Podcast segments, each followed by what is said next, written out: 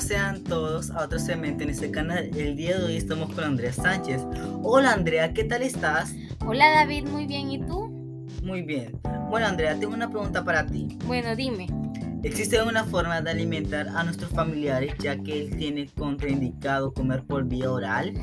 Bueno, David, existen varios factores o causas que pueden impedir lo que es suministrar una alimentación en los pacientes por la vía oral, ya sea porque éste presenta una disfagia severa o se encuentra en la etapa final de alguna patología crónica u otras complicaciones más graves. En esos casos acudimos a lo que es brindarle un soporte nutricional o también llamado una nutrición artificial para así brindarle al paciente todos los nutrientes que necesite haciendo el uso del método que sea más apropiado en base a las necesidades que el paciente presente en ese momento ya sea administrándolo por una vía enteral o por una vía parenteral. Esta última siempre será nuestra última opción de la administración de los nutrientes hacia el paciente, ya que siempre buscaremos lo que es una, eh, una forma que sea eh, de una manera más fisiológicamente posible o aceptada o que se parezcan, ¿verdad? Eh, la nutrición parenteral consiste en lo que es administrar los nutrientes básicos que necesita la persona en la calidad y cantidad necesaria según las necesidades, haciendo el uso de una vía extradigestiva. ¿A qué me refiero con esto?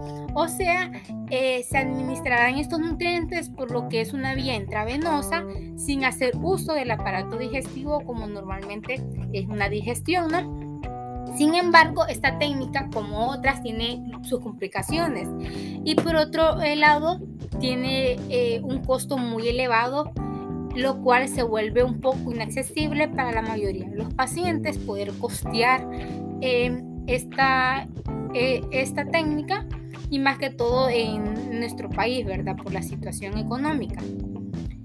Por ende, se debe ser muy cuidadoso y estrictos a la hora de indicar o administrar eh, una nutrición parenteral.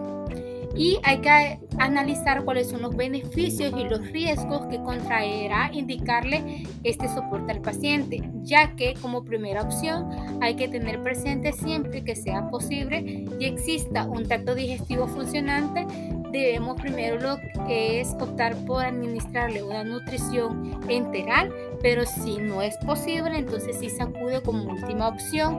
Eh, eh, suministrarle lo que es un soporte nutricional parenteral.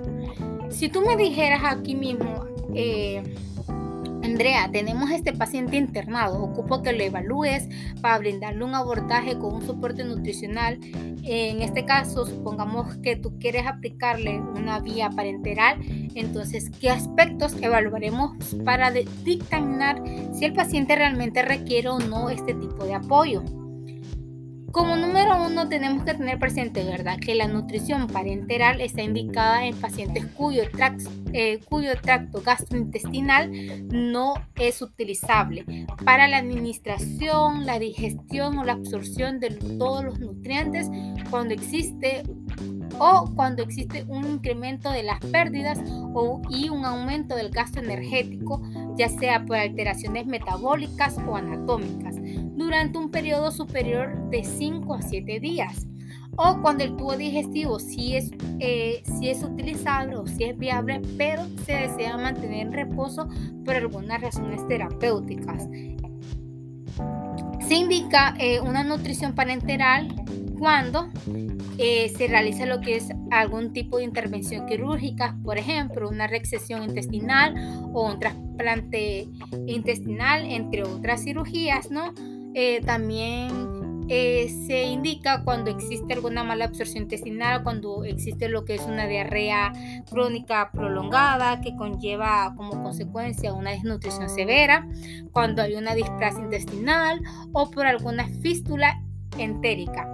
También eh, se, le, indica este tipo de nutrición a todo aquel paciente que esté desnutrido o con un riesgo de una desnutrición secundaria, a cualquier patología y también a todos estos pacientes oncológicos, pacientes con enfermedades inflamatorias intestinales o con una insuficiencia hepática grave, a los pacientes que se encuentran en los que son cuidados intensivos, entre otros.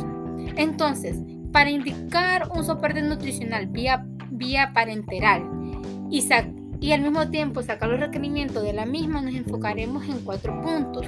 Número uno, el estado nutricional de la persona, o sea, en qué grado de desnutrición se encuentre. La enfermedad base que éste presenta, si existe algún fracaso orgánico, en este caso algún fracaso intestinal o del tracto gastrointestinal que no sea viable, y el grado de estrés metabólico que esté presente. Hay que tener en cuenta siempre de que la nutrición parenteral debe mantenerse hasta que se consiga una adecuada transición de lo que es la nutrición parenteral a una nutrición enteral y que estos aportes alcancen al menos dos tercios de los requerimientos nutricionales estimados eh, para el paciente. Y hay que tener mucho cuidado y conciencia eh, de que no se le debe iniciar lo que es una nutrición parenteral o, no se debe continuar este tipo de soporte en pacientes que estén ya en etapas terminales cuando las complicaciones o las molestias sean superiores a los beneficios que éste contraiga y, se, y al mismo tiempo se vean limitados otros esfuerzos terapéuticos por parte del equipo multidisciplinario. Y bueno, este ha sido todo mi aporte por el día de hoy. Espero les haya gustado y nos encontramos en otro segmento.